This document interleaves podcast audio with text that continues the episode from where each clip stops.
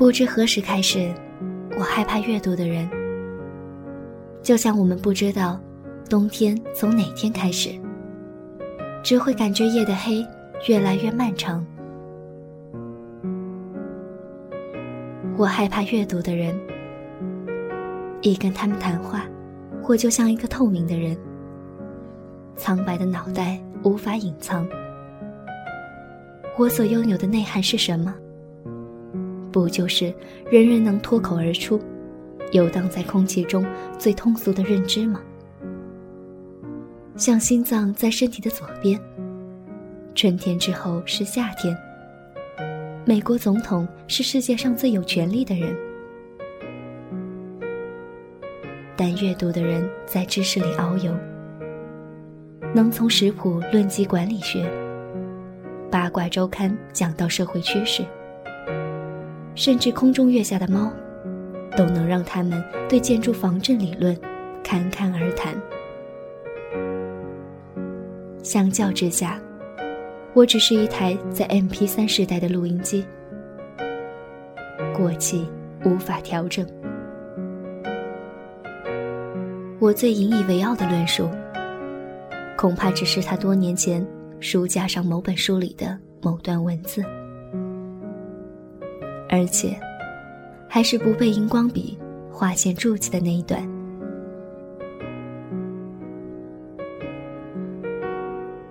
我害怕阅读的人，当他们阅读时，脸就藏匿在书后面。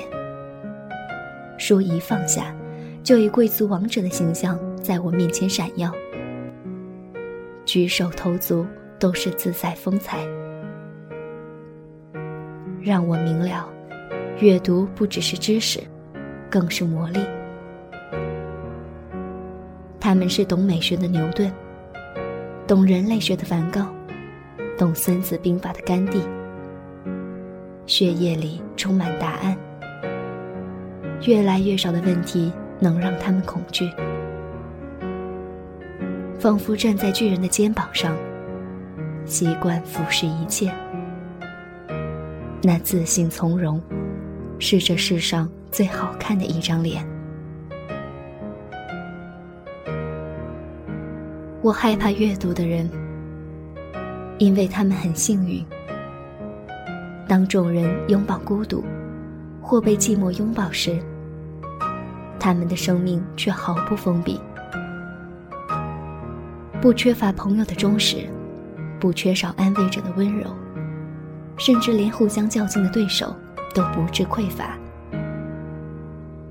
他们一翻开书，有时会因心有灵犀而大声赞叹，有时又会因立场不同而陷入激辩，有时会获得劝导或慰藉。这一切毫无保留又不带条件，是带亲情的爱情，是热恋中的友谊。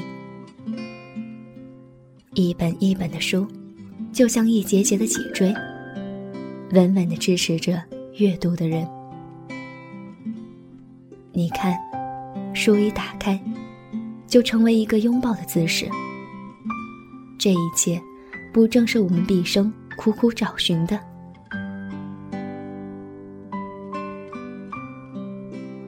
我害怕阅读的人，他们总是不知足。有人说，女人学会阅读，世界上才冒出妇女问题。也因为他们开始有了问题，女人更加读书。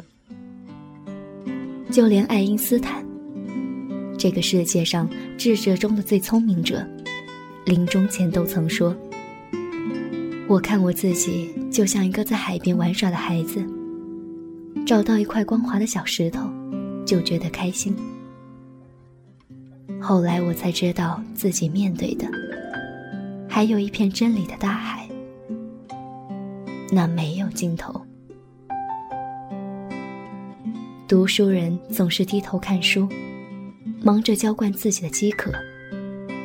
他们让自己是敞开的桶子，随时准备装入更多、更多、更多。而我呢，手中抓住小石头，只为了无聊的打水漂而已。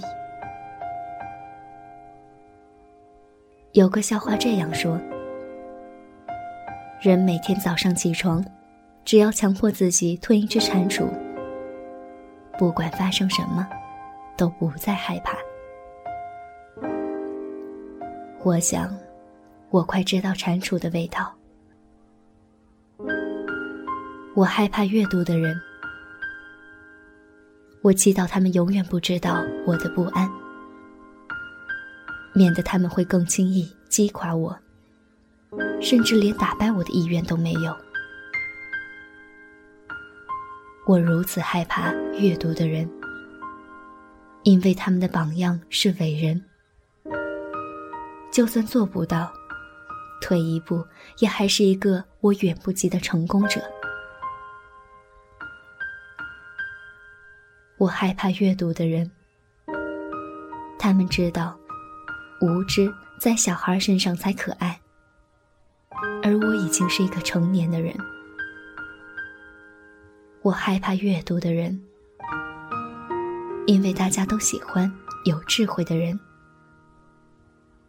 我害怕阅读的人，他们能避免我要经历的失败。我害怕阅读的人。他们懂得生命太短，人总是聪明的太迟。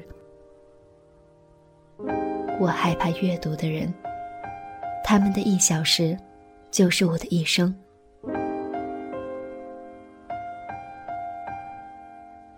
我害怕阅读的人，尤其是还在阅读的人。